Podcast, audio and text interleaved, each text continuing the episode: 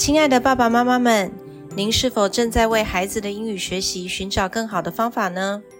是不是试过好多方法，孩子就是不敢开口说，对英语没有信心？爸爸妈妈们，如果这也是你们家庭正面临的问题，那么请来了解什么是 iEnglish，一个很多家庭正在使用的英语学习方式，真正解决孩子各种英语学习的问题。更重要的是解决家长的困扰和担忧。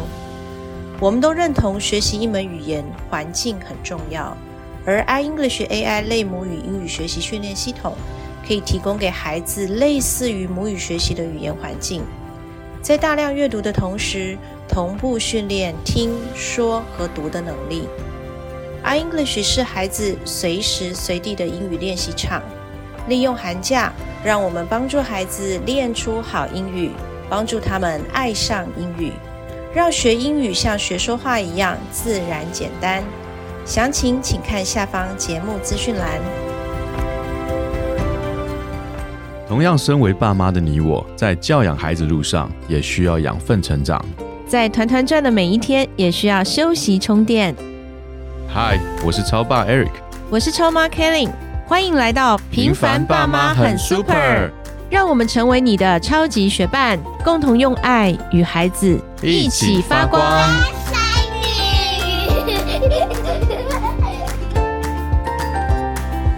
Hello，我是超爸 Eric。Hi，我是超妈 Kelly。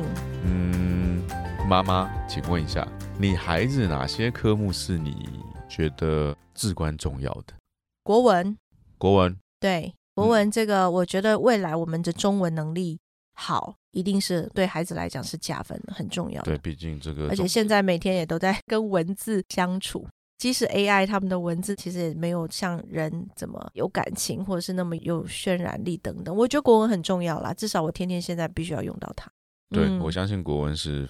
毕竟中国现在崛起，对不对？现在这么多国家都开始运用学习国文。你到美国、到哈佛去，它都有一个中文系，哎，对对，这个中文已经变成是一个相当相当大的语文了。那国文它重要一点问题都没有。还有呢？数学？对我认同。为什么数学重要？你说？我觉得基本的逻辑判断能力，虽然现在我不是数学系，也不是什么很厉害的这种专家等等，但我觉得对于日常生活来讲，哪怕我们在做一个专案啊，其实我们如果有一个逻辑思考的能力，就是我觉得数学是让我可以思考的比较灵活的一个科目。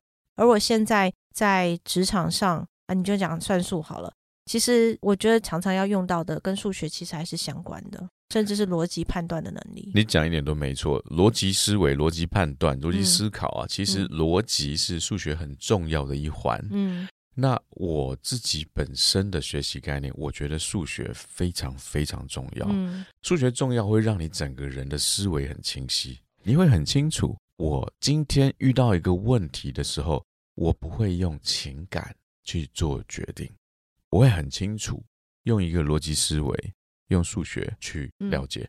还有吗？英文，英文，对，英文其实是我一个痛。为什么不是法文？如果我今天英文，因为学校没有法文课。如果今天我的英文能力非常好，那个好指的是应用自如，倒不是什么考试啊文法多厉害。因为那个我觉得我还蛮厉害的，因为考试一直都还不错，这样子英文都是提分用的。但是我觉得进到了社会之后，进到了职场，我觉得英文就真的是很大的关键。因为我是学商业嘛，所以当我进入到职场。那个英文好跟不好，你就是一翻两瞪眼。就是你英文好，你基本上机会就是多，对啊，你的选择也是多。所以我觉得英文非常的关键。所以我现在很重视孩子的英文教育。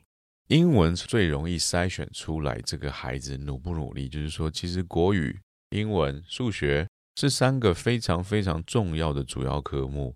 你国语看你这个人本身有没有去。大量的使用、运用、学习，对不对？素养，其实这个都是跟国文有关。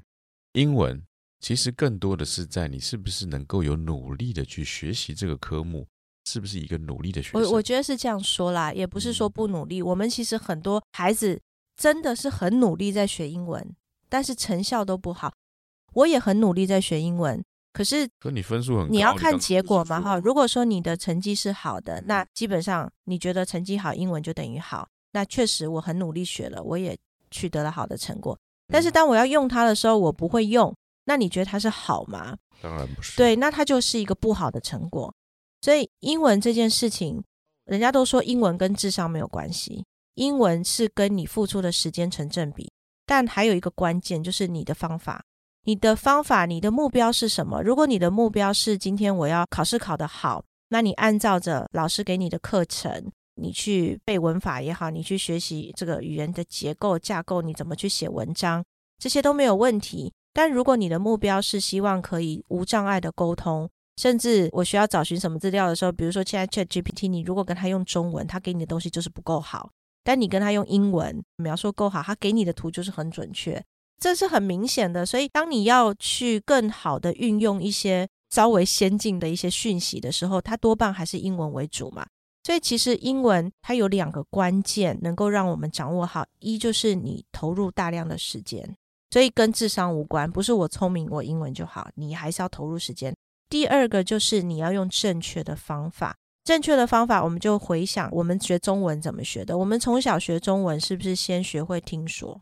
一定是先学听，然后说嘛，对，所以我们语言常常就像我刚刚讲的我们那个案例，现在绝大多数的学生还是这个案例。就是投入很多时间，然后爸爸妈妈也花很多钱，可能可以多一点分数。可是我到了社会上，我不用学了，好像这语言也跟我无关了。我们希望给孩子的是一个能够自由运用，甚至更多一点语言。你说再多一个日文，多个法文，多好，对不对？孩子语言会的越多，他的机会一定越大，而且他的视野一定不一样。所以我们不会去放弃英文这件事情，但我现在看到好多高中生，他们基本上就把英文放弃了，因为他们没有时间再去投入在英文上面。我刚说了，英文就是一个需要花时间，对，它成果跟时间其实是正比的。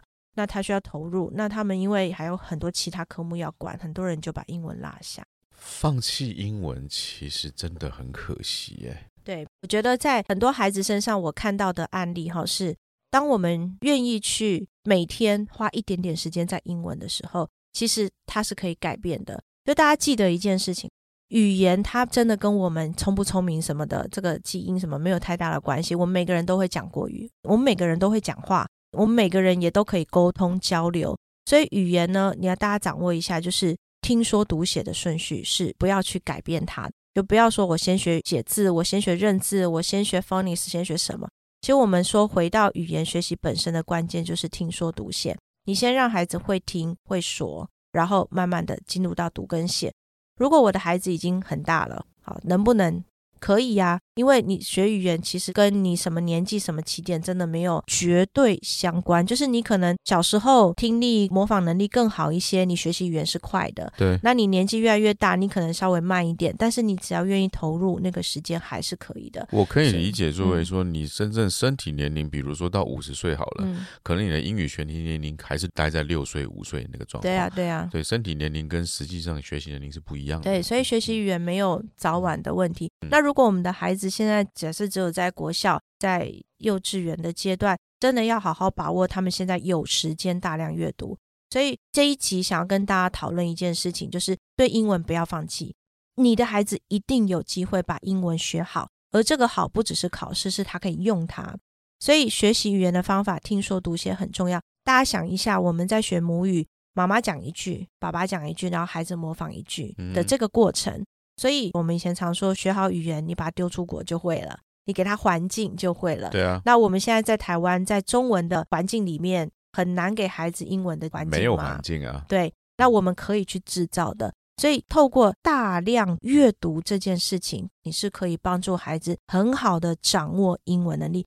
而且，以前我们学英文是一个一个单字的背，然后一个单字一个单字的说。可是，其实语言它是一个组合的，就同样一句话。你是有轻有重，有不同的语调语音。可是我们如果没有去听啊、说、去模仿、去练习的时候，我们就会变得英文卡卡的。然后好像我每个单字也都讲对啊，啊，对方听不太懂。然后对方每个单字我好像也会啊，可是他的意思我就是误解。可是你讲大量阅读啊，今天举例来说，我今天作为假设啦，我就是回归到我没有学英文之前。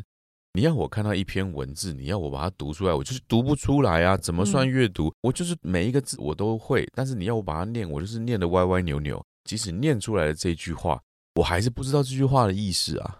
我们刚刚讲到，就是一个语言，它是需要像环境一样的有模仿，所以其实学好一门语言很关键的几个，就是第一个，你好像在那个环境里面，你接触它的量是够的。我是不是常常听到它？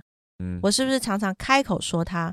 我是不是常常用它？嗯，好，这个部分量很重要。第二个就是你有没有持续？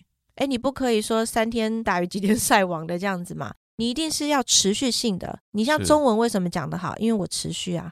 孩子为什么到了三岁四岁，他就可以讲很好的句子，甚至跟你吵架，好很厉害。可他字也是看不懂啊，他也不会写啊。没错。可是他可以很好的用它。没错。所以因为他持续嘛，他量大又持续。第三个就是他来自不同的地方，他可以跟老师讲话，跟同学讲话，跟爸爸妈妈讲话。他会听到阿公阿妈跟他讲话，是不是一个很复杂的场景？没错。然后第四个，他有没有模仿？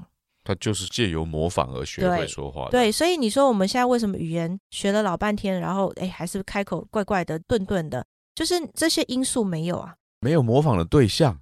对，或者是说我们很多台式英语，那就是模仿错对象。对，那这个为什么我们讲发音准确很重要？因为你讲一个语言的发音，如果你不准确，其实会影响你对这个语言的记忆。当你影响了记忆的时候，它要输出就是一件很难的事情。是，就像一串手机电话号码，你是不是会把一串十个数字的号码分成四个、三个、三个去背嘛？你不是单字一个一个数字的背吗？对，所以它是一组一组的。那英文也是一样，如果我们的孩子他只是透过背单字，然后想要把它用出来，其实就很难。那只有透过这个环境，比如说有人跟他开口说，而这个发音还是准确的，然后他跟着模仿说，那这样子自然而然他就把这个语感、语音、语调形成在他的里面，所以孩子自然就哎开始开口会说。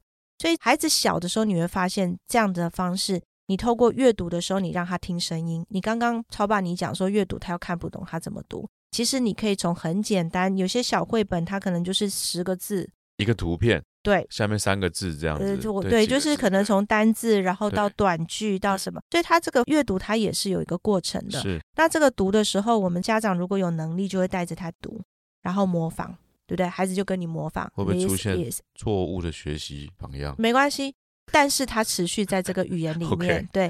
所以当家长在陪他阅读的时候是有声音的，然后孩子模仿的，所以大家要。一个很大的关键就是，当我们在阅读的时候，如果它是有声音的，并且孩子可以模仿的，那这个阅读基本上就是更有有效的，更有效。其实我我们讲这个简单的，其实它是回到一个学习母语的一个状态嘛。所以如果说家长你自己也英文不好，或者是我的发音也不准确，或者是什么，当然你可以跟他找音档啊。它可以透过音档，然后模仿很多这样的工具，对对。那现在 AI 的进步哦，已经帮助家长解决掉很多这种问题的。就是你要去哪里找音档，然后你如何去陪伴孩子在阅读的时候，跟着他的进度一直越来越难，因为孩子会进步嘛。那你怎么在他的程度上面帮他找适合程度的书籍跟他读？然后他读了以后，你还确保他有模仿，他要读出声音嘛？然后读出声音之后，读的不准，你还要帮他纠正。好难哦！这一些过程其实真正的，你只要投入时间，每天比如说我们只要三十分钟、半小时，嗯，好，我们都做这件事情。大家想象一下，如果孩子每天做这件事情，他的英文会不会进步？